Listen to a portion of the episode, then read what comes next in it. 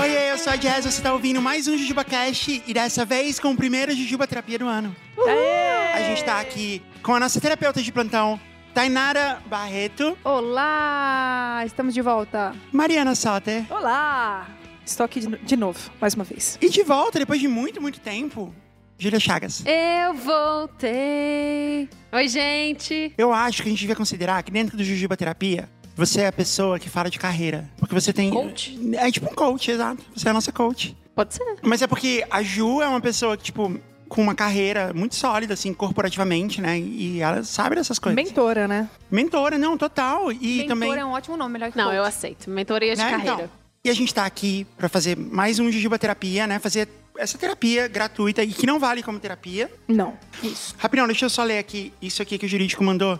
Esse programa não vale como terapia, não é válido como terapia. Nós não, não estamos considerando esse programa uma terapia licenciada e nós não, isso não tem nada a ver. O nome Jujuba Terapia é só uma coincidência. O jurídico mandou assim? Tem nada a ver? Hum, Falou, tem, nada nada, a ver. Aham. O jurídico escreveu, isso é uma grande besteira. É, não levem a não é- sério é uma isso, bobagem. piada. Na verdade, chama Jujuba Terapia, mas não tem nada a ver com terapia. Tem a ver com Jujuba. Juridicamente é isso que significa. Perfeito. Ok. E aí eu queria aproveitar que a gente tá aqui pra gente co- falar no primeiro grande lançamento da Parasol, que vai acontecer no próximo mês. Rufem os tambores. Provavelmente Próximo mês. no próximo mês. Tainara Barreto, Mariana Soter e a Carol Fiorenzano vão estrelar a nossa mais nova produção para Raio de Problemas. Yes!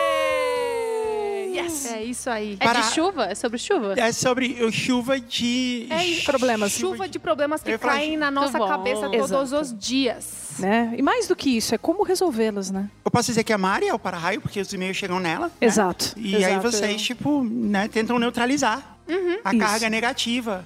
Ou positiva, se for o caso. Que esse raio traz. Exato. Eu que vou fazer essa ponte Aham. e levar pra elas. Então entendeu? você é o para-raios. Eu sou para-raio. Então mandem raios, mandem Raios. problemas. a gente tem um e-mail até que é raios, arroba, parasol.company. Vocês podem mandar dúvidas e histórias. A ideia é que a gente leia histórias com questionamentos. Então, se você está precisando de ajuda, se você gostaria de tirar algum tipo de dúvida, então a gente está aqui para não resolver nada, mas para tentar te ajudar. Vamos disponibilizar duas terapeutas para comentar a sua história de forma leve, divertida e tentar resolver o seu problema para você e tentar te dar dicas de como melhorar suas questões. Exato. Pode dizer que é um spin-off do Jujuba Terapia? É um spin-off Acho de que a gente Giboterapia, pode, certo? É, acho que Aham. sim. Acho, que sim. Sabe qual foi o último spin-off que eu fiz de um programa? O que, que aconteceu com ele? Sabe qual é o nome dele? Nerdologia. Olha. É, então, a Thay e a Carol são terapeutas licenciadas, é, muito reconhecidas na comunidade terapêutica brasileira. Elas sabem de tudo, mas tem uma outra coisa também. Então, você vai mandar a sua história, elas vão comentar, elas vão. Elas vão fazer tudo que elas não podem fazer no consultório, que tipo, dar conselhos, por exemplo, né? Bom, É exatamente isso. E eu vou fazer piada, tá? Que é Aham. para isso que eu Vocês não vão só ouvir, ler a história e vai falar assim, mas o que, que você acha disso? Não, Ju. Não, porque a pessoa não vai estar ser- aqui. Exato. vai- A dizer isso. ideia do começo, quando tudo isso surgiu, é assim: romantizar a terapia. A gente vai falar, não, isso aqui acho que você tem que. Desromantizar, né? É, desromantizar. Exatamente. A gente vai olhar e falar, termina. Né? Sai desse emprego que você ia é uma bosta. É, então, ser vai ter basicamente isso. isso. E vai ter um lance meio Mr. M, assim, também, né? A gente vai, vai explicar o que acontece por trás da mágica, que é a terapia. Elas vão contar um pouquinho de técnica, né? Do que, que se passa na cabeça do terapeuta que tá ouvindo aí todas essas, Uhum. essas de- desventuras. E explicando qual é a técnica, o que você pensa, como, por que, que você fala o que você fala. Que eu acho que vai ajudar também as pessoas a entenderem os seus terapeutas ou não. Vocês vão contar bastidores, tipo assim, porque eu sempre me pergunto, quando eu falo algo pra minha psicóloga, eu pergunto assim, será que ela tem outro paciente que também passou por isso? Eu queria muito saber essa história. A resposta provavelmente é sim. Eu não sei se a gente vai contar bastidores, porque a terapia é bem confidencial. Mas eu acho que dá pra ir na linha de contar o que, que eu tô sentindo quando eu pego a história, por exemplo, né? Legal. E como vai, vai rolar ali um pouco de conselho, então, olha, acho que você deve ir pra esse lado, pro outro, a gente vai dar pra conhecer bastante e entender o que se passa na cabeça do terapeuta, né? Isso que a Jess falou vai ser bastante interessante de da gente tentar trazer um pouco pra pessoa que mandou a história e sempre pensando de uma maneira bem divertida para as pessoas poderem se conectar e entender como é que a gente pode chegar numa resolução de uma análise de um comportamento. vamos analisar esse comportamento aqui, entender por que, que você fez isso, por que, que você chegou naquele lugar, e como que a gente pode mudar para a gente ter um outro comportamento que a gente quer alcançar também. Você fala da Fernanda Takai na terapia às vezes? Não, mas eu posso falar. Ah. Eu, inclusive faz bastante sentido. eu vou começar a partir de Ah, hoje, eu vou falar é. com todas as sessões. A pessoa vai estar chorando, eu vou dizer, mas e a Fernanda Takai, você conhece? Eu tive com a Fernanda Takai esse fim de semana, a gente foi almoçar e tal, e aí eu vou ter que explicar pra minha terapeuta. Minha terapeuta, ela é americana, né? Ela não vive num contexto socioeconômico, político, cultural brasileiro.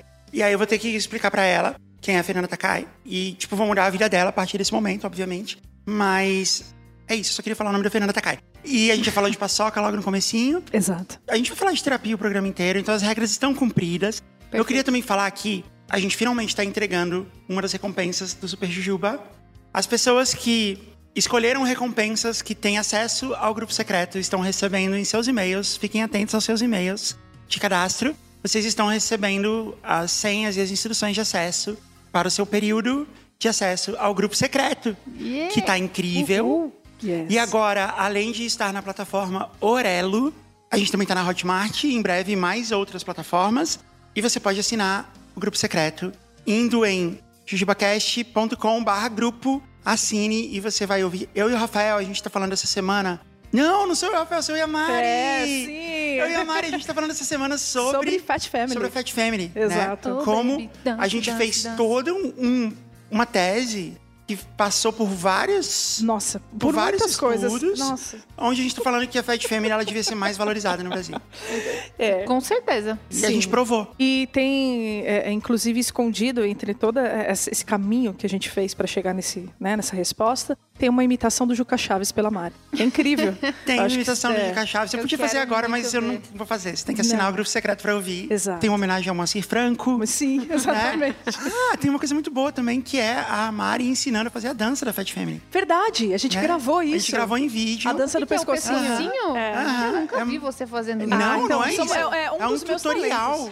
É um tutorial. Mari, você tem que pôr isso no TikTok. Eu vou pôr, vou pôr. Porque o TikTok é sobre tutorial de dança, né? E você sabe fazer Verdade. isso tão bem. Que maravilhosa. Verdade, Tá aí uma habilidade que eu não conhecia Nossa, dela. maravilhosa. Pois é, qualquer hora eu mostro pra vocês. Eu quero muito ver. E tem Ah. também o grupo do Telegram, né? Tem um grupo Que do eu Telegram. entrei essa semana. Você entrou? Você tá lá? Ai, que legal. Eu tô lá. A gente tem um grupo aberto do Telegram. Tem o chat dos assinantes e tem o Open Bar de Jujubas, que tá pra todo mundo. onde eu estou também. E tem o Discord? Tem o Discord, tem, tem em todo lugar. Tem Uau. uns lugares que nem eu sei que tem, mas alguém tá fazendo lá oficialmente. Ah, no WhatsApp. Você sabia que a Ah, gente tem esse eu não 42 mil seguidores no WhatsApp? É muita Ah, A coisa. comunidade Aham. no WhatsApp? Canal eu de transmissão do muito. WhatsApp. Aí de vez em quando eu lembro de postar alguma coisa lá. Legal. O que mais a gente precisa falar? Ah, estamos abertos para negócios, comercial arroba parasol.company. Você pode anunciar no JujubaCast, no Vortex e agora também no Para Raios de Problemas. Vamos, não, a gente não vai para as histórias. A gente vai para as demandas terapêuticas.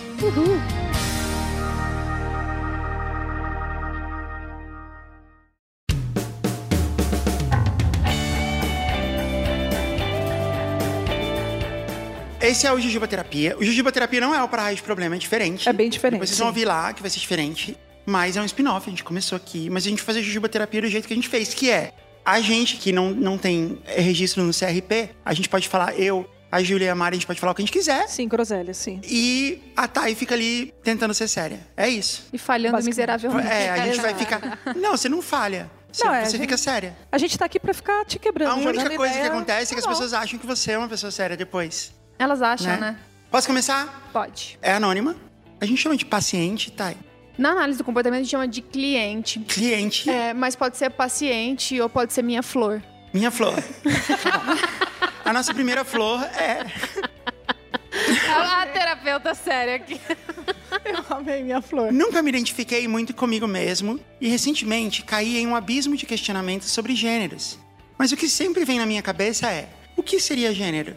É uma caixinha colocada pelo sistema para dizer no que devo me enquadrar? E com tudo isso, eu não sei se sou NB ou se sou somente uma pessoa que não quer usar maquiagem e várias outras coisas, e isso não me faz menos mulher.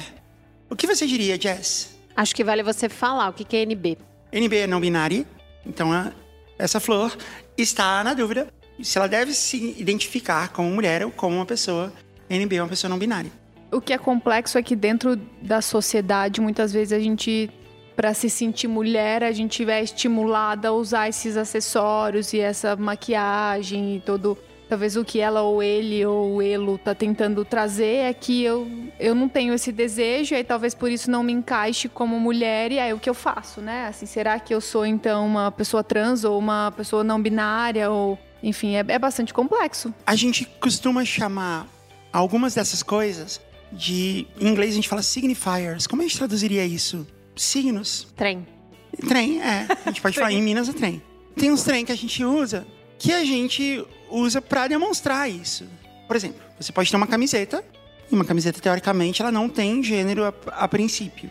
Mas se você tem uma camiseta que tem um desenho de uma flor, ela já tem uma percepção de gênero por uma boa parte das pessoas. A questão é, a percepção de gênero que é colocada nisso, ela é de fato, ela vem da cultura dessa sociedade, ela vem da maneira como as coisas são vistas nessa sociedade. Um exemplo muito interessante de analisar isso e fácil de perceber. Na Índia, por exemplo, é muito comum os homens usarem roupas rosa ou azul ou laranja, cores que pra gente são cores muito chamativas e muito brilhantes. E na Índia elas são consideradas cores sóbrias. Por quê? Dentro da cultura indiana, essas cores representam sobriedade, representam seriedade, então elas são percebidas assim. Outra questão é que rosa e azul, essa ideia de que rosa é de menina, azul é de menino e tal, é uma coisa que não. que, sei lá, deve ter um, quase um século de percepção. Até os anos 20, roupa de criança era roupa branca. Porque era uma roupa fácil de você manter limpa e era uma roupa que servia para qualquer criança. E as famílias tinham muitas crianças, então as roupas tinham que servir para todas elas, para você não perder as roupas. Então, assim, criança usava roupa branca, quem usava roupa colorida era adulto. Então não, não existia a ideia de menino usa azul, menino usa rosa, porque menino usa branco, menina também. Inclusive, é muito comum você ver um monte de fotos de meninos dessa época, até os anos 30, se duvidar até os anos 40, até antes da guerra, da Segunda Guerra, usando vestido, um vestido branco. É, Sim. com babado. É, com babado e tudo, porque aquilo era roupa de bebê. E aquilo também não tinha uma percepção feminina, era uma roupa de bebê. Outro exemplo, body, aquela camiseta que botou embaixo, né? Uhum. Aquilo no vestuário adulto é uma roupa feminina, mas todas as crianças, todos os bebês usam. Tem de todas as cores e tal. E no fim, a gente que estabelece isso. É por isso, é daí que vem a ideia de que a gente fala, gênero é uma construção social. Né? A gente estabelece todas essas coisas que nos dão essa leitura de gênero. Então, a questão da maquiagem é isso. A minha abordagem da psicologia é a análise do comportamento aplicada. E quando você vai olhar o indivíduo pela análise do comportamento, você, a gente costuma dizer que você tem que olhar ele em, em três vieses, né? Que é ontogênese, filogênese e cultura. A filogênese é geneticamente o que foi herdado, ontogênese é o que foi aprendido por você ao longo do tempo e cultura que é o lugar onde você está inserido. Então, basicamente é isso, né? Se você nasceu na Índia, faz muito sentido que você use todas as cores, e se você nasceu aqui, provavelmente a sua família vai colocar um rosa ou um azul, ou vai para algum, algum lado nesse sentido. Então, isso é muito difícil, né? Talvez essa pessoa vai ter que tentar sair um pouco desse lugar de eu só não me encaixo aqui, nessa pessoa que não usa uma maquiagem, ou eu não me vejo nesse lugar. Eu acho que talvez eu não sei o quanto eu consigo dar um conselho ou trazer alguma coisa nesse sentido, talvez você possa falar disso melhor do que eu, não sei. Eu acho que também é, é partir do princípio de o que faz bem, né? Uhum. E o que não faz. Então, uhum. se não gosta de maquiagem, não usa. Não usa. Se tem vontade de usar um brinco, uma roupa XPTO, uhum. usa. Acho que isso já também traz um conforto, né? E, e é, do, desse certeza. íntimo, assim, do que se tem vontade é melhor. O que eu entendi é que essa pessoa, ela não gosta de usar maquiagem, mas gostaria de se sentir identificada. E perguntou, né, se, se por conta disso ela não, não vai ser identificada como mulher. E eu acho que isso é uma faceta muito estreita, né? Muito, muito, muito pequena muito. Do, do, é. do que é ser mulher. Enfim, Faz parte? Faz, mas é fundamental? Não acho. Eu, particularmente, uso muito pouco. E você também. Eu também. Né? Eu uso, assim, eu uso assim, muito A Alicia Keys também não usa. Exato. Não, se a Alicia Keys não usa, a gente não precisa usar nunca mais. Enfim, muita coisa para refletir, mas você quer estar nessa caixinha? Inclusive, acho que é interessante ela saber, né? Ela falou: ah, é, se existem essas caixinhas, eu preciso me encaixar nelas. É para mim, a minha resposta é não. Olha, se você não quiser. Você não precisa se encaixar. Inclusive, um dos motivos da comunidade LGBTQIAPN+, ter tantas letrinhas, é justamente esse, porque aos poucos a gente vai abrindo mais para caber todas as coisas. Porque é difícil realmente você se encaixar com perfeição em todos os, os gêneros e todas as possibilidades, todas os, as caixinhas que essas letrinhas representam. Então por isso que vão, vão tendo cada vez mais, cada vez mais caixinhas. A questão é, isso parte de você, a sua identificação de gênero, ela parte de você. Quem tem que saber é você uhum. e quem tem que definir isso é você. Ou se ela não é, quiser não, definir pode, pode numa caixinha, definir. entendeu? É uma coisa que parte de você, exato, né? Uhum. Tem, tem, muita gente que entende isso como gênero uma coisa fluida e é. você pode estar em diferentes graduações dessa fluidez. Todas essas coisas acontecem. Mas a questão é, isso tem que partir de você. A sua identificação, ela tá dentro de você e tá dentro de você se reconhecer e, e pensar e às vezes é um processo mesmo. Para cada pessoa é diferente. Às vezes não é processo nenhum, às vezes a pessoa só aceitou aquilo que a sociedade estabeleceu para ela e tá ok, e realmente funcionou e encaixou, e ela tá ótima com isso, e, e isso na verdade é a maioria das pessoas. Mas se não é o seu caso, tudo bem também. Agora, a percepção, muitas vezes, quando você quer ter uma percepção do outro, você usar esses significadores de vestuário, de maquiagem, de acessórios de cabelo, de gestual, de jeito de falar, de jeito de andar.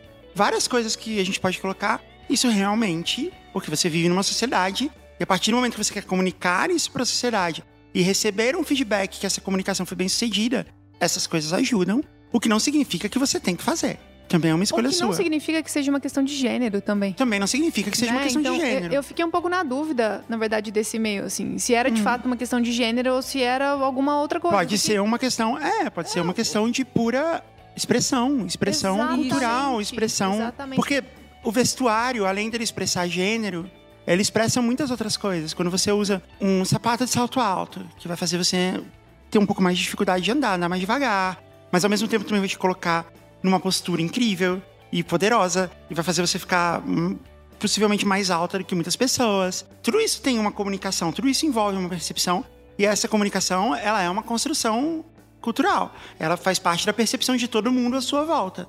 É isso, assim, é meio complicado de dizer, depende de você, mas a percepção depende do outro também.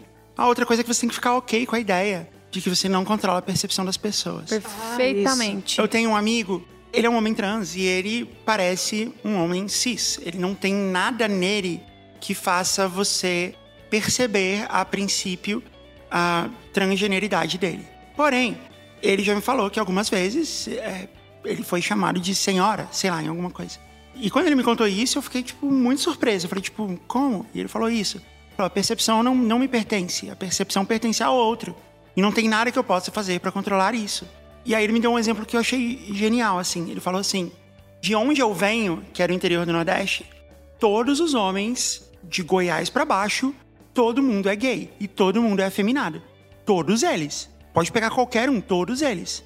Agora, as mulheres de onde eu venho, todas elas passam por pessoas masculinizadas, masculinas. Uhum. Passam por mulheres muito masculinas. Só que lá, onde eu moro, na minha sociedade, né, na, na cultura do lugar onde eu moro, não, nenhuma dessas coisas acontece. As mulheres são percebidas como mulheres. A feição delas, a, a expressão facial delas, o jeito que elas se vestem, o jeito que elas andam, que no sudeste, no sul do país e parte do centro-oeste é percebido como algo masculino, lá é percebido como algo normal da vida. Uhum. Né? Não tem questão masculina e feminina. Então, é isso. Cada lugar é diferente e você não tem como controlar isso. É, e esse é um dos, um dos motivos pelo qual a gente tenta se encaixar e se colocar em caixas. Justamente para evitar que as pessoas percebam ou que elas olhem pra gente de maneira diferente, né? Por isso que a gente, o ser humano, ele adora viver em comunidade. Ou os adolescentes, a gente chama muito de adolescente gregário, porque ele quer se agregar. Então, se ele tá numa escola em que as pessoas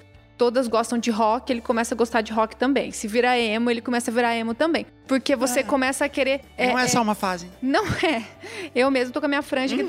Não. A gente quer fazer parte de alguma coisa para não ter esse olhar de julgamento, né? Quando a gente vai tendo uma certa idade, todas as nossas amigas vão tendo filho, a gente fica baby fever, né? Que eles chamam. Tipo, ah, eu também queria ter, eu também. Pela mesma coisa, para ter assunto, para poder fazer parte. E a maquiagem é uma delas. É só um, um símbolo de alguma coisa que você está tentando se encaixar, mas eu acho que tem alguns caminhos. O primeiro é entender que a percepção do outro é do outro, não é sua, e não ficar se esforçando para se encaixar. E tem um outro caminho que é se encaixar então em, com pessoas que fazem sentido para você. Quando eu me casei com a Mari, por exemplo, eu entendi que ela também não passava maquiagem, pra gente é um alívio. Vamos sair? Vamos. A gente toma banho, troca de roupa e sai. E, é, é, e tudo bem. E a gente não vai usar e é isso. Me fizeram uma pergunta no, no Instagram outro dia, falando: ah, o que você acha dos músicos que não fazem música comercial e é muito difícil de sobreviver, não sei o que. Eu falei, olha, hoje em dia você tem ferramentas aí de para você atingir qualquer pessoa. Existe nicho de tudo que você pode imaginar. E se você não tá achando é porque sua comunicação não tá errada, aí você tá procurando um lugar errado. Porque hoje em dia a gente consegue se comunicar com todo mundo, com, com redes sociais e tal. Então acho que é, é isso que você falou, né? Encontrar pessoas que uhum. sentem parecido. Qual né? o ambiente que você está inserido? É. Como é que você pode ser reforçada ou reforçado ou reforçado no ambiente em que você está? Exato. E se conhecer também, né? Acho que isso é o que leva você a conseguir também. É. Saber é. com quem encaixa e o que não. E às vezes, você vai ter que, que bater a cabeça e falar, tentar encaixar um lugar que não vai encaixar. Às vezes a gente sabe quem a gente é quando a gente descobre quem a gente não é. Ah, é olha! É então, tipo, eu, quando eu dia. sei o que eu. Quando eu sei o que eu não gosto, é mais fácil eu descobrir o que eu gosto. É, comigo foi assim a vida inteira. O que eu ia dizer é que esses significadores, eles mudam com o tempo. Então, antigamente, cabelo comprido era coisa de mulher. Antigamente, assim, tipo, sei lá, 20, 30 anos atrás. Sim. Era uma coisa muito feminina. Hoje hum, já não, não tem muito isso. Na época da Renascença, salto alto era uma coisa masculina, que é uma coisa até meio. E maquiagem também, também era uma coisa masculina. Então é uma coisa até estranha da gente pensar hoje. Mas era, e depois passou a ser feminina. E hoje eu acho até que a gente já tá num caminho de que maquiagem masculina vai ser uma coisa cada vez mais normal, mais comum. E talvez um dia deixe de ser de novo. Tudo é transitório, exceto o emo. O emo não é uma fase, ele veio para ficar. Eu abri uma caixinha de perguntas, então a gente vai ter algumas perguntas um pouco mais curtas. Mais uma dúvida dos nossos ouvintes. Dicas para quem vai morar juntos com o namorado pela primeira vez. Eu nunca morei junto com um namorado. Quem aqui já fez isso? Eu. Eu. Eu. Você também, Thay? Eu... Ué, Mariana era minha namorada. Você, namorada. Ah! Entendeu? Do, é não. É totalmente diferente. Namorado não, não sou obrigada a nada. Então, exato. Uma dica para quem vai morar com um namorado, Ju. Eu acho que uhum. serve para qualquer relacionamento. Não só romântico, né? Uhum. Até mesmo quem vai dividir um apartamento com outra pessoa, com um roommate, uhum. a pessoa vai ter manias, hábitos diferentes dos seus. Então é saber ceder e tolerar também. Senão tudo vira briga. É verdade. Por exemplo, você tem que ceder que tipo, a pessoa vai ocupar a pia dela inteira com os produtos de skincare dela. Exato. Você tem que aceitar isso. É Exatamente. É temporário, Júlia. Você precisa só ficar ok com isso. Não é tão ruim. Eu passei, sei lá, uma semana nessa uma casa. Semana. É. Uma semana na casa da Júlia. No segundo dia, ela chegou pra mim com um cestinho e falou assim: Ó, oh, amiga, eu fiz uma gaveta só pra você no banheiro. Junte as suas coisas. Não, e eu acho que são boas dicas. Porque a Ju é uma ótima roommate. Não. E uma ótima anfitriã também. Ela é muito sincera. A Ju é sincerona, essa é uma das maiores qualidades dela. Mas ela é muito, ela é muito fofa, ela é muito cuidadosa. Então ela vem e fala um lance sincero, mas ela já vem trazendo a solução. Sincera polite, polite. Sincera não, e acolhedora até, ó. Tá aqui. Não é assim, tipo, tira suas coisas do banheiro. Ou assim, você precisa de tudo isso. Ou é, sério, eu acho que... sua pele não tem salvação. Ela não pensa isso. Ela chega, ela chega e fala: Olha, tá aqui uma gaveta inteirinha só pra você colocar todas as suas coisas. Ela resolveu o seu problema, uhum. acolheu mas de um jeito que. Mas não era uma crítica. Não, isso aqui não, tô brincando.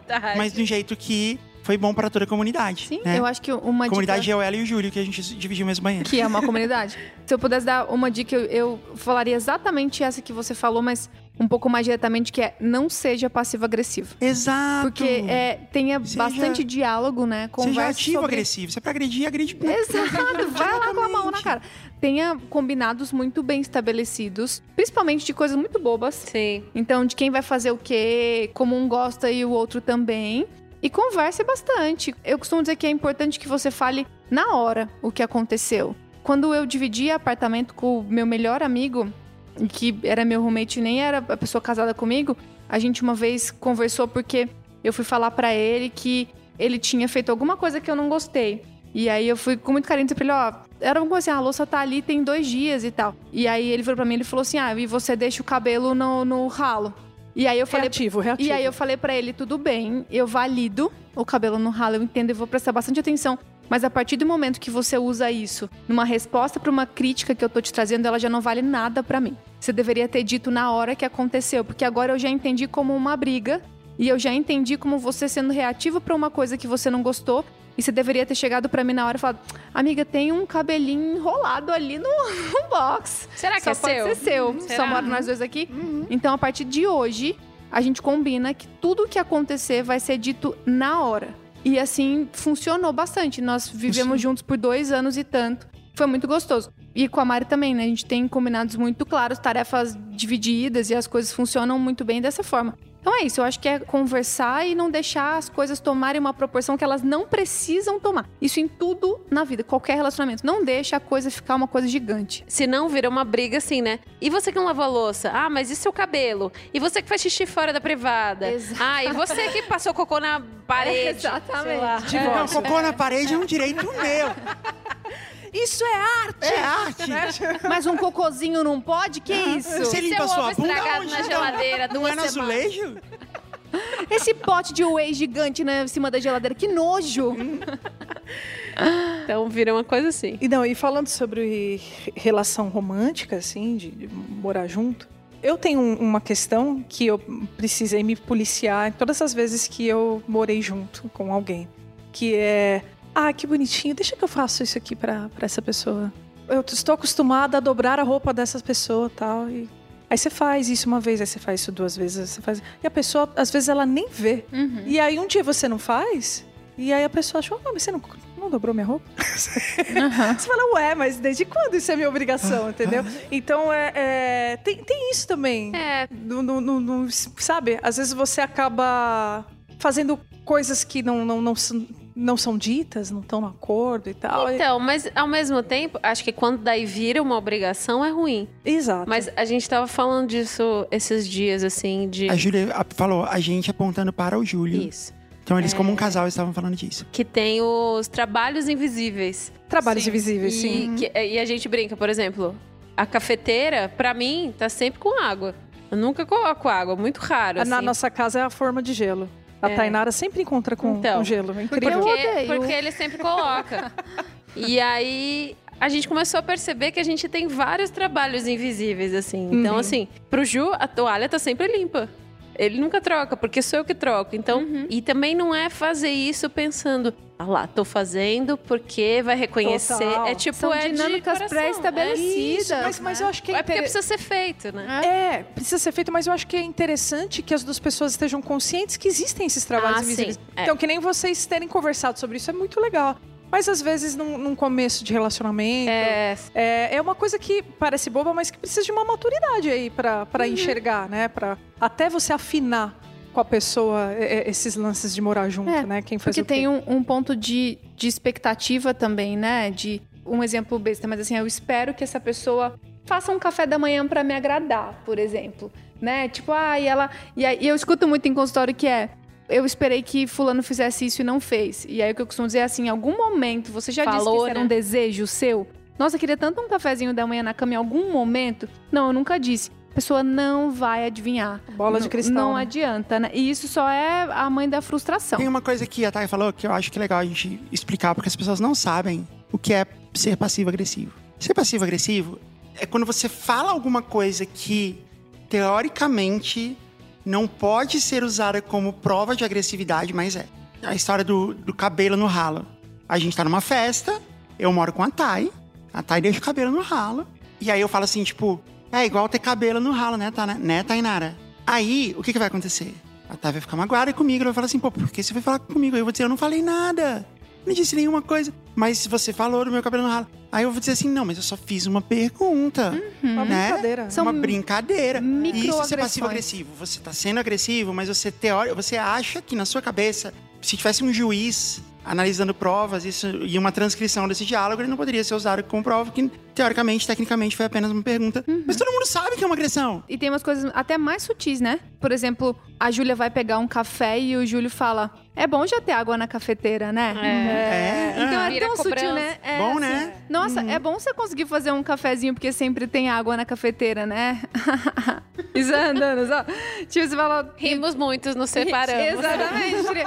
ah, você quer que eu coloque? Tá bom, eu posso colocar, né? Eu só vou pegar uma água gelada e a Mari fala: Ah, é gostoso ter um gelinho, né? Você queria que eu enchesse a forminha de gelo? Não, não falei isso. Jamais. Né? Não foi isso que eu disse. Eu só falei que é gostoso. E isso é ser passivo-agressivo. É você, tipo, teoricamente, tecnicamente, você não tá fazendo uma agressão, mas você tá. Isso não leva a nada, porque se você ficar negando que você fez isso, a pessoa não tem uma chance de corrigir, pedir desculpa, resolver. Ou você pode estar sendo tão sutil, essa agressividade pode estar sendo tão passiva que ela nem é percebida, e aí você vai ficar mais frustrado. Então, só sai falando. Resumo da ópera aqui. Comunicação, né? Comunicação. Então, se tem uma coisa te resumo. Não seja cuzão. Também. É, por favor. Também. Não, se você se tem alguma coisa te incomodando, você fala e acabou, né? Exatamente. É. Moro longe da minha família e a família da minha namorada não é nada acolhedora comigo por ser trans. Para quem que não é? A gente tem um ouvinte. Você quer dar um nome para ele? Você pode. Quero. Relâmpago McQueen. McQueen ou Marquinhos? Marquinhos. Relâmpago Marquinhos, nosso amigo. Ele é um homem trans. Ele mora longe da família dele e a família da namorada dele Ah, entendi. não é acolhedora com ele. Tá. Eu acho que a gente volta na, no e-mail que é você não consegue controlar o comportamento do outro. Não dá pra você esperar que essa pessoa seja sua família. E assim, não dá nem pra dizer que de repente é por você ser uma pessoa trans ou não. Talvez seja, ou É, talvez eu não. ia falar isso. Isso também não mas, acontece só É, com pessoas Não, trans. muitas pessoas não são acolhidas pela família dos seus parceiros como gostaria. E na verdade, pode ser inclusive uma questão de a própria família não é acolhedora entre eles. E uma questão cultural e, e não quer dizer que, que dê pra esperar isso, né? Eu costumo dizer que amor a gente pode tentar encontrar em vários lugares. Não dá pra ficar buscando onde você sabe que não tem. Por mais difícil que isso seja, né? Então, se a sua família não tá perto, é uma coisa que eu converso bastante com a Mari, que é: eu tô aqui em São Paulo desde os 17 anos, eu tenho 34. Ao longo dos anos, a gente fez dos nossos amigos a nossa família. E o amor que a gente tem hoje, embora minha família seja muito presente, a da Mari também, eu me dei muito bem com a família dela e vice-versa, mas os nossos amigos, eles são a nossa família. Então, talvez é procurar afeto em outro canto.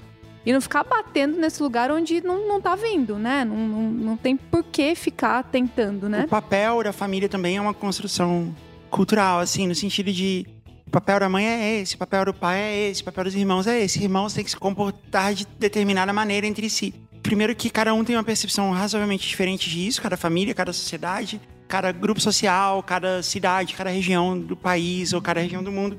Cada um tem uma, uma percepção diferente. E muitas vezes isso só não é combinado, né? Entre as partes, assim.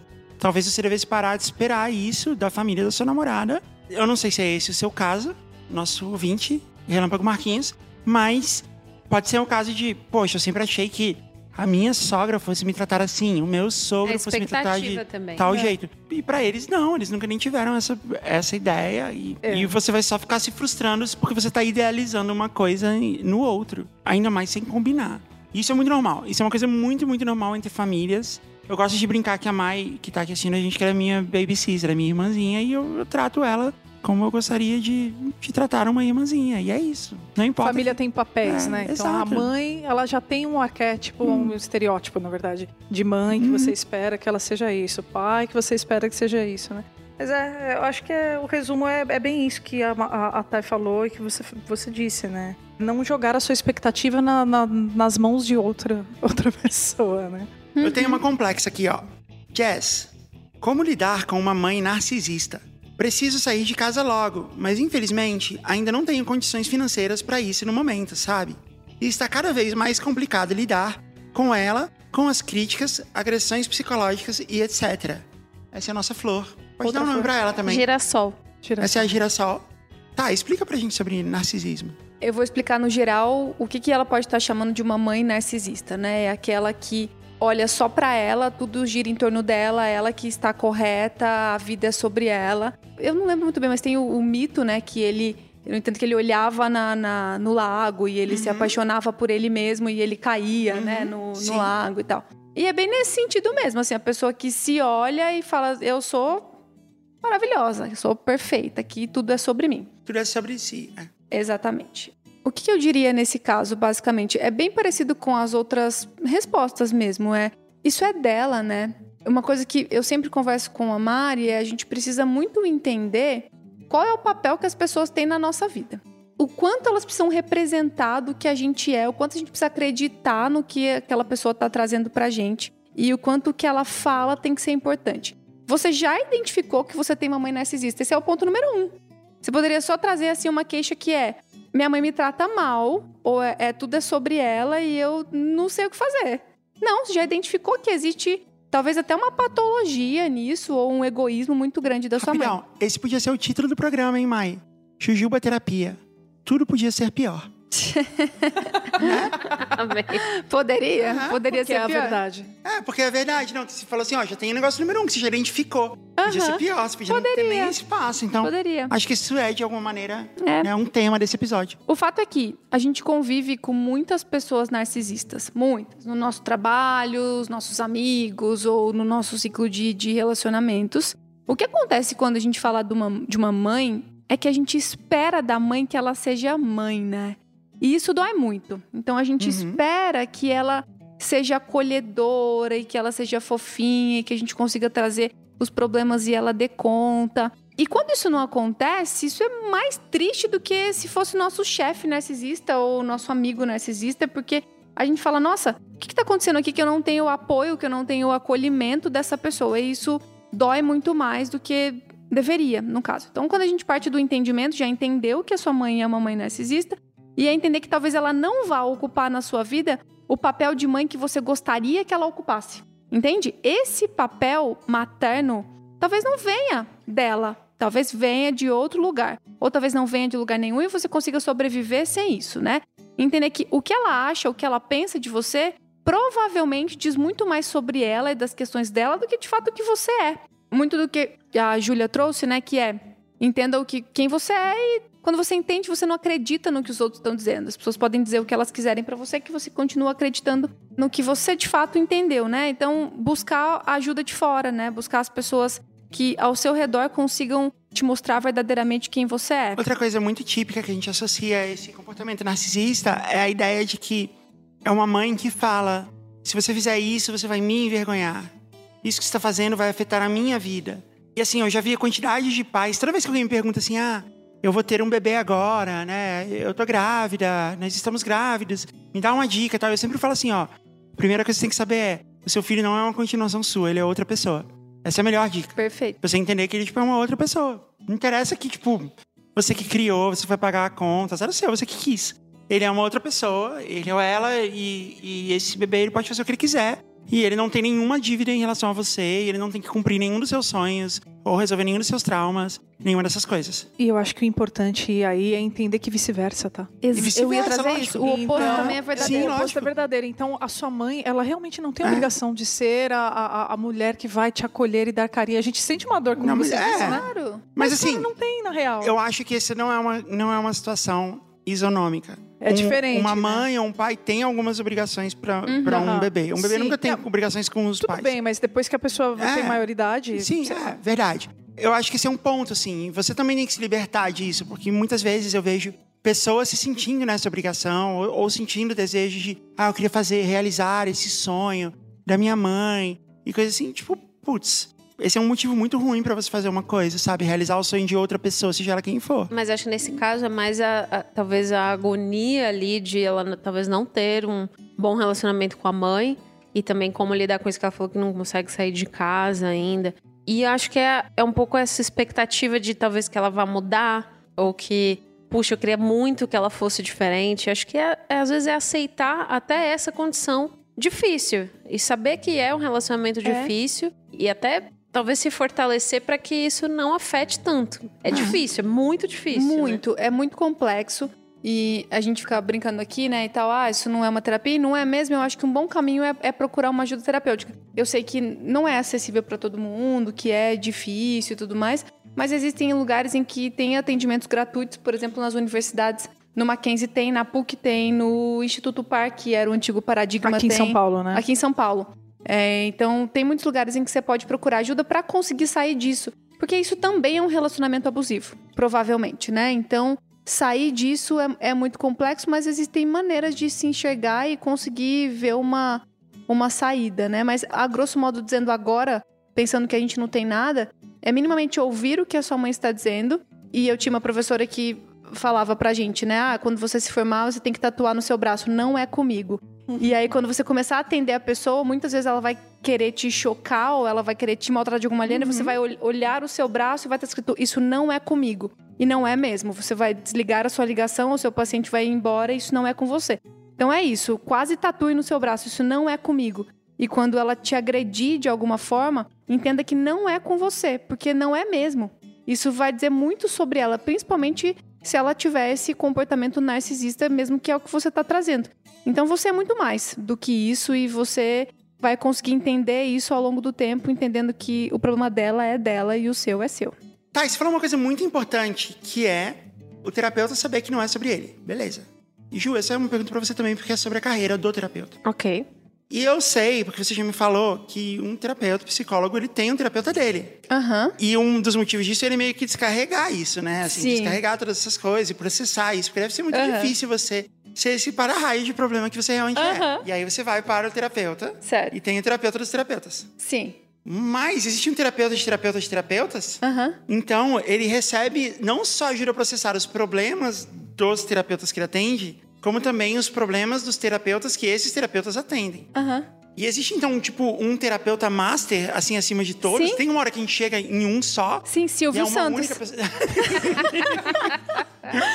que tem 93 anos. Ah, é, faz no sentido. final, todo mundo cai nele. Todo mundo Mas, cai nele. ou ele fala, senta aí que eu vou te atender. Então, de alguma maneira, de alguma maneira, todos nós somos é, tratados Pelo Silvio pelo Santos. Pelo Silvio Santos. Exatamente.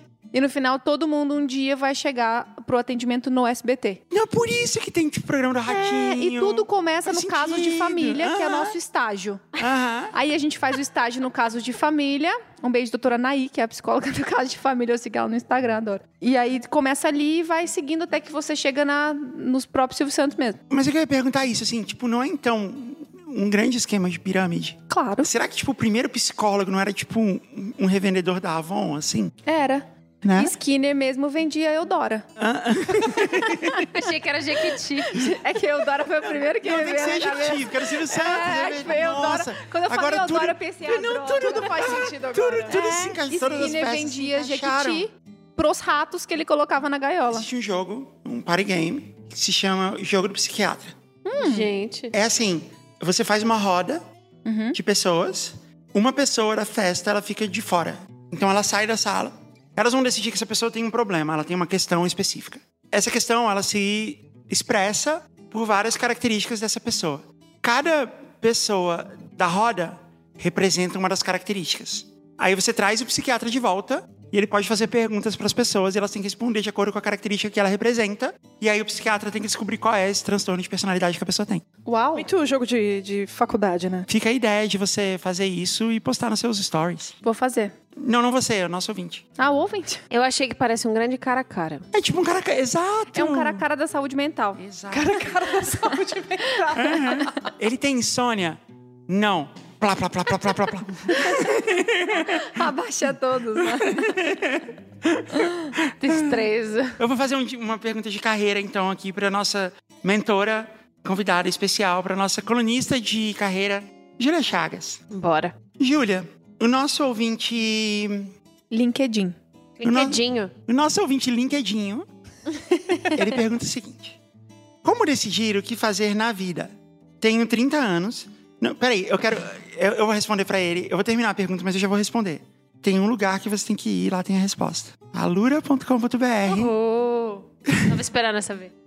alura.com.br barra promocão barra jujubacast. Entra lá e eu estou explicando pra você todas as coisas que a Alura pode mudar na sua vida, inclusive essa pergunta aí que você está fazendo, que é o que como decidir o que fazer na vida. Entra lá e lá eu explico todas as coisas que a Alura pode fazer pela sua vida, pela sua carreira. Então começa por lá. Se a resposta não estiver lá, tudo bem. Talvez não seja pra você, é aceitável, mas provavelmente ela tá. E se ela tiver, aí você usa o cupom JujubaCast15, que você vai ter 15% de desconto Uau. na matrícula da Alura. Vale muita grana, 15%. É mais de uma mensalidade. E você vai poder estudar várias coisas. Tem várias trilhas de aprendizado. Eu só ia explicar, né? Porque que, acho que você não falou que é uma escola online de tecnologia. Não, tá escrito. Não, E? eu não expliquei porque a resposta tá lá. Ah, tá. alura.com.br barra promocão barra JujubaCast. pode ser que as pessoas achem que é um, é um grande esquema de pirâmide. Não é, Então, não é. não. É. Não, porque a gente não tem curso de Aí, psicologia. deixa Não, claro. sacanagem. Olha Não. que tem, viu? Não, Olha que tem, tem. tem, deve ter algumas Psicologia coisas. positiva. Tem, deve ter várias coisas. liderança. é. Liderança, vai ter coisa de gestão, vai ter coisa de gerente de projetos, tem muito a ver. Tem. E vai ter Tem coisa bastante. também de UX design, também tá muito associado. né? Programação, Aham. data science. Sim. Marketing. Marketing é pura psicologia. Uma coisa importante no marketing é você colocar uma coisa que a gente chama de call to action, que é uma frase que a gente põe no imperativo, pra pessoa tipo, saber que ela, ela tem uma ordem a cumprir. Então é tipo, acesse.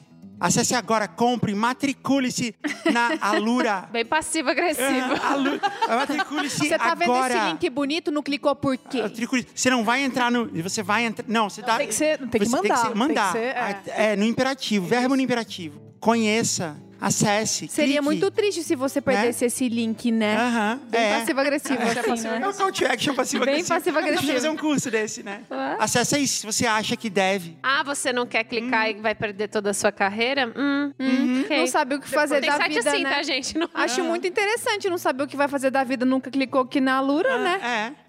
Tá muito claro, né? alura.com.br barra promocão barra jujubacast. Até parece que você vai decorar e vai entrar exatamente nessa URL. Duvido. E usar Não o é. cupom jujubacast 15.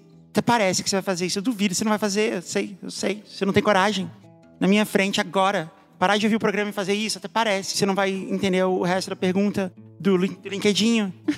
Como decidir o que fazer na vida? Tenho 30 anos, não consegui nada e nem cheguei a lugar nenhum. E mesmo assim, não sei o que fazer, qual caminho trilhar. Falo mais no âmbito profissional. Como decidir? É, acho que o, que o primeiro conceito é não fiz nada, não cheguei a lugar nenhum.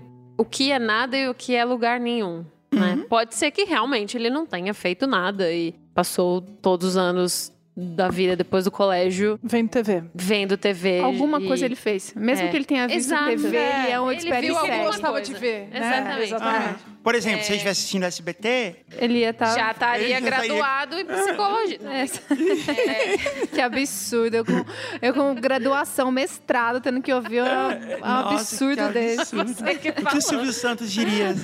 O Silvio Santos com pós-doutorado. Mas Você acha que é assim, ritmo de festa? Mas o simples fato dele ter mandado a pergunta e estar se preocupando com isso demonstra que provavelmente ele não é uma pessoa que não fez nada. Então acho que o primeiro ponto é você não começa do zero. Mesmo que tenha estudado uma outra área ou que tenha escolhido um caminho, depois viu que, puxa, não é isso que eu quero, tem sempre esse conhecimento fica. Casos e casos aí disso. Até Steve Jobs é um desses, né?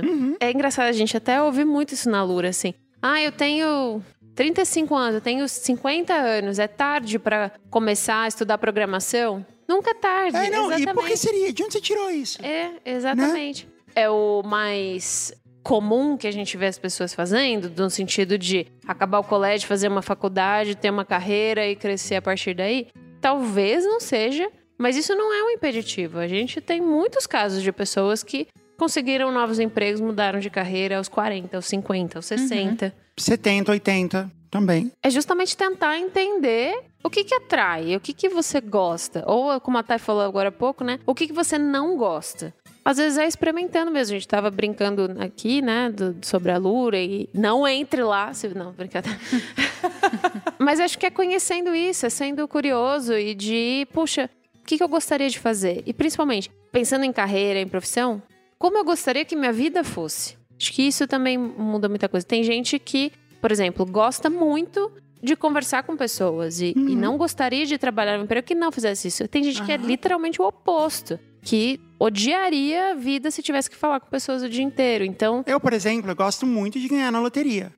Mas é uma carreira muito difícil. Eu acho que com 30 anos, se você já, já tá exatamente onde você quer, se você já entendeu tudo da vida, eu acho que você é um imenso privilegiado nessa certeza. altura do, do campeonato. assim, porque é muito difícil, de fato, né? E a gente tem que aprender, eu fico sempre pensando, né? Com tudo na vida, a valorizar os pequenos passos, né? Quando a gente pega tudo e fala assim, eu nunca fiz nada, ou eu não sou nada, ou tudo que eu faço é uma droga, é ruim.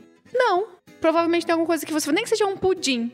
É muito bom o pudim que eu faço, né? Isso é, isso é Não é enorme. incrível? É, isso- você nossa, nunca comi. não mas- mais nada. Mas o lance são as generalizações, né? É, é essa aprender a valorizar pequenos passos de pequenas coisas, né? Assim, eu tava falando ontem, né? Quando você decide que você vai começar a correr, você não fala assim, ah, eu desejo correr 20 quilômetros, eu vou sair agora e eu vou correr 20 quilômetros. O que vai acontecer quando você faz isso é que você não vai correr 20 quilômetros, que você corra 5 quilômetros. Você vai terminar exausto, todo machucado, vai odiar a corrida e você frustrado, vai dizer né? frustrado, bravo, vai dizer corrida não é para mim. Porque, na verdade, você deveria ter começado correndo 500 metros, e no outro dia mais 500, no outro dia mais 500, até que você chegue a 20. Esse processo, ele é muito chato, ele é muito difícil, mas ele é um processo, como É. qualquer coisa na vida. Tem inclusive um ditado é, japonês que é muito inspirador, que diz que é o seguinte: se toda vez que você comer arroz, você guardar um grão, depois de umas 12.400 vezes que você comer arroz, você vai ter um novo prato de arroz para comer. Ou você vai ter um prato de arroz estragado. Né? vai, é, ele vai estar estragado, mas ainda assim, Aí não vai dar não vai, ter, comer. não vai adiantar nada, exatamente, né? E o que isso significa? É. Né? Pensa. Não, falando sério. Tem... Mas o que eu ia dizer é que as pessoas têm essa ideia de que a vida é como se fosse um filme. E aí ela pensa assim, ah, eu provavelmente vou morrer, sei lá, aos 60 anos, 70, 80, 90, sei lá, qual é a expectativa de vida que você está estabelecendo para você mesmo. E aí você fala, você já tem 30 anos, eu já tô um terço nessa vida, eu já tô na metade, eu já tô um quarto, não importa. A percepção da vida não é essa.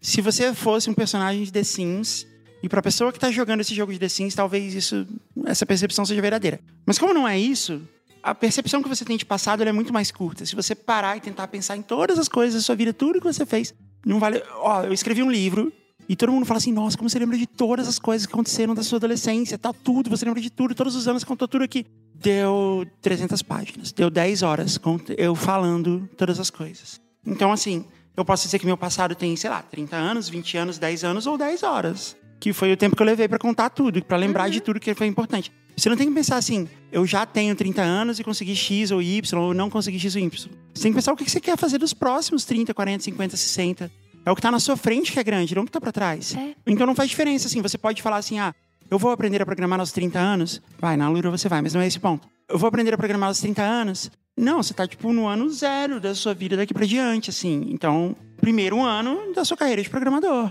Você vai aprender a programar. Esse é um caminho, é uma maneira de pensar. É olhar para o passado, como a Júlia disse, mas para poder filtrar as coisas que você já sabe, que você aprendeu, que você pode trazer, né, de conhecimento e tal. Não como uma medida do que é bom, do que é ruim, do É. que. Não para comparar isso com alguma barra que tá em É. algum lugar de alguém, É, né? Sei lá, exato. é porque fulano aos 30 Às tá vezes, lá. isso e é a às pior vezes eu coisa. escuto bastante terapia assim, Thay, eu tô pensando muito em começar uma nova graduação. Mas eu já tenho 30 anos e vou terminar com 35 e, e aí eu- a minha resposta é sempre assim, você vai ter 35. Não importa o que você faça. Se tudo você der tiver certo, vivo, você vai, né? ter 35. Você pode ter 35 com uma nova graduação que é seu sonho, você pode ter 35 infeliz assim como você tá na minha frente agora. Então, como que você quer ter 35? Porque você vai ter 35. Então, entenda. Existe uma questão também de assim, eu tenho 30 anos e que vergonha começar um estágio. Sabe, com 30 anos eu vou começar. Vergonha nada, vamos começar esse estágio. Porque quando você tiver 35, você já terminou esse estágio, já passou por isso. É conseguir ultrapassar essa porta, sabe? Da, É. da- ai, que vergonha, né? Eu não, não tenho nada. Não, cara, você tem. Vamos, vamos entender. É, a mas questão é, vai- se você vai continuar não tendo? É, tipo, qual é é. a sua Mas, potencialidade? mas eu entendo que tem uma, uma questão, às vezes, que também, dependendo da situação financeira da pessoa, ou ela mudar de carreira, ou ela começar. Nem todo mundo pode né. Claro, é jogar super tudo privilégio. e, e largar. Então, é, e também, às vezes, fazendo em paralelo, né? Também. Isso, Ju, isso é um ótimo ponto, né? Eu preciso largar tudo pra fazer isso. Se puder, ótimo, né? Mas Eu recebo muito essa pergunta nas minhas caixinhas, assim. Estou pensando em largar tudo e fazendo isso aqui. Tipo, e é é só porque é um clichê linguístico, né? A gente falar isso, largar tudo e mudar para a praia. Pode mudar para a praia e não largar nada. As duas coisas não são excludentes, mutuamente excludentes. Eu fiz uma transição de carreira, né? Eu trabalhava em RH.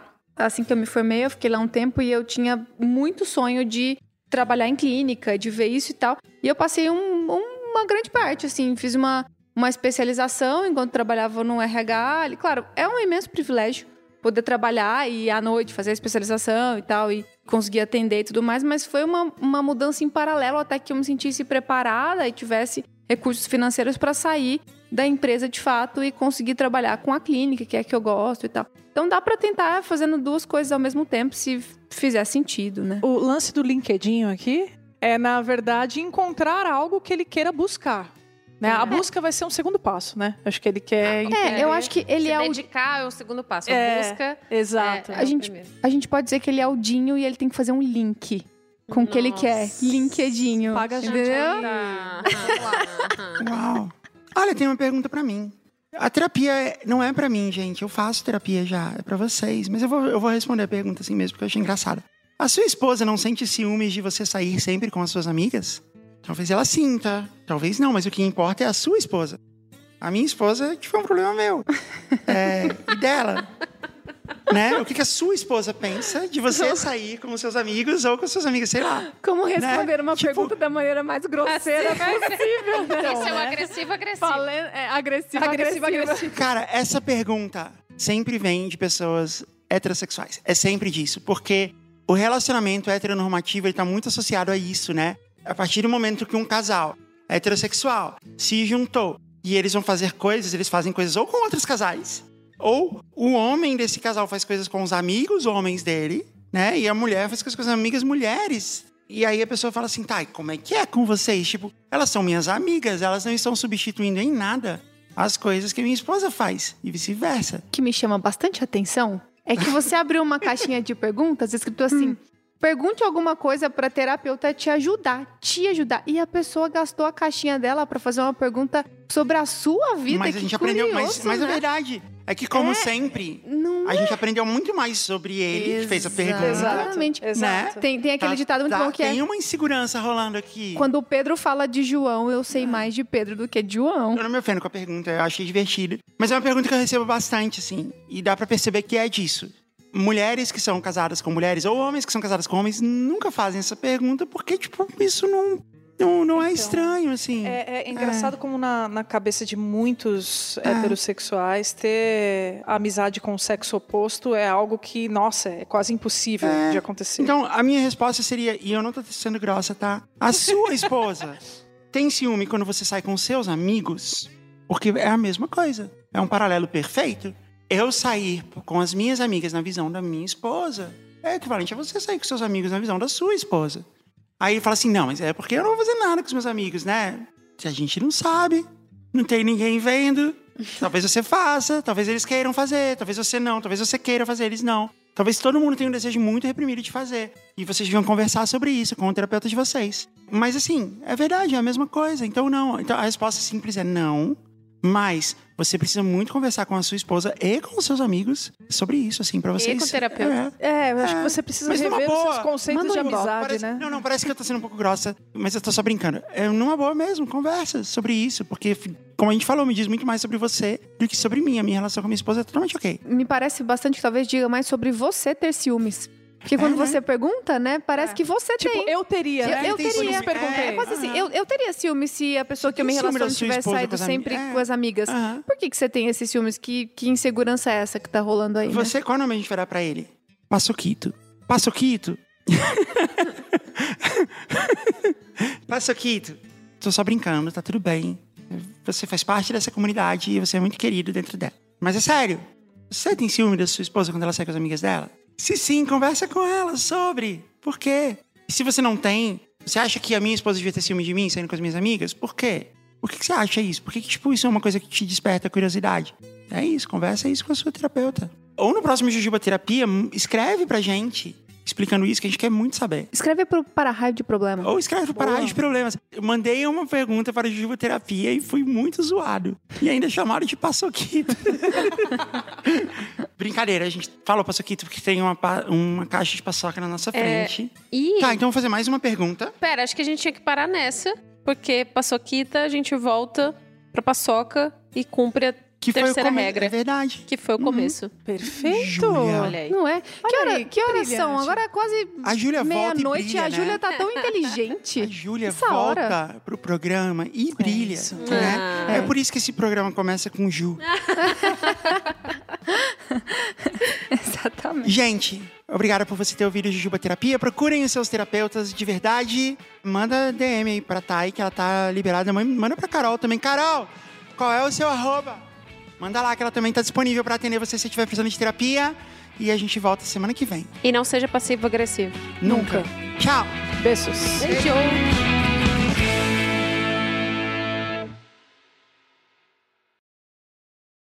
Parasol.